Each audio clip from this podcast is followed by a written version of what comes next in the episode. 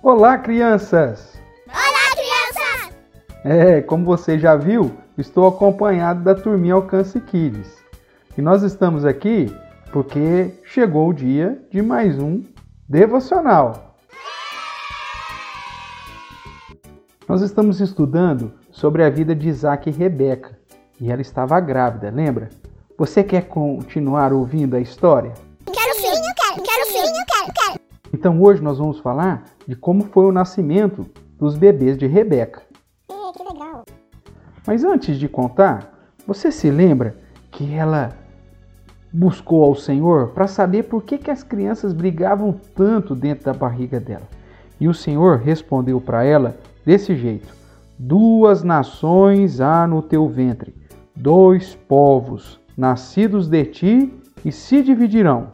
Um povo será mais forte que o outro, e o mais velho servirá o que nascer depois. E Rebeca ficou com isso na cabeça.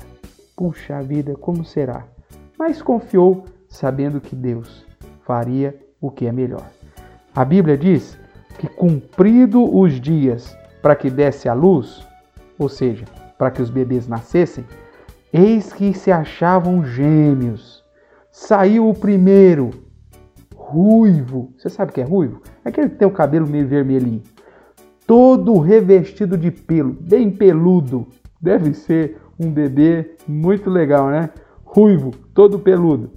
E aí, por isso, lhe chamaram Esaú, justamente porque ele era muito peludo e era meio vermelho.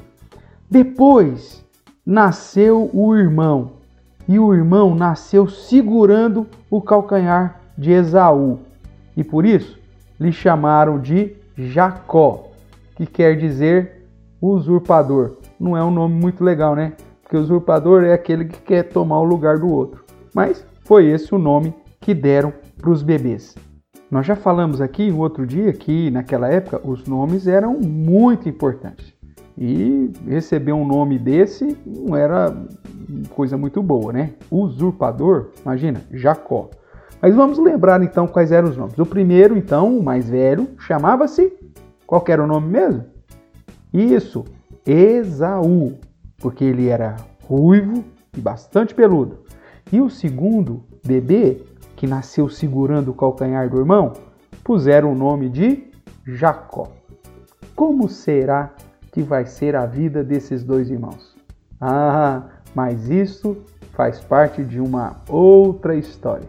Hoje eu quero que você saiba que Deus tem um plano para todas as coisas. E mesmo antes da gente nascer, Deus já sabe tudo a respeito da nossa vida.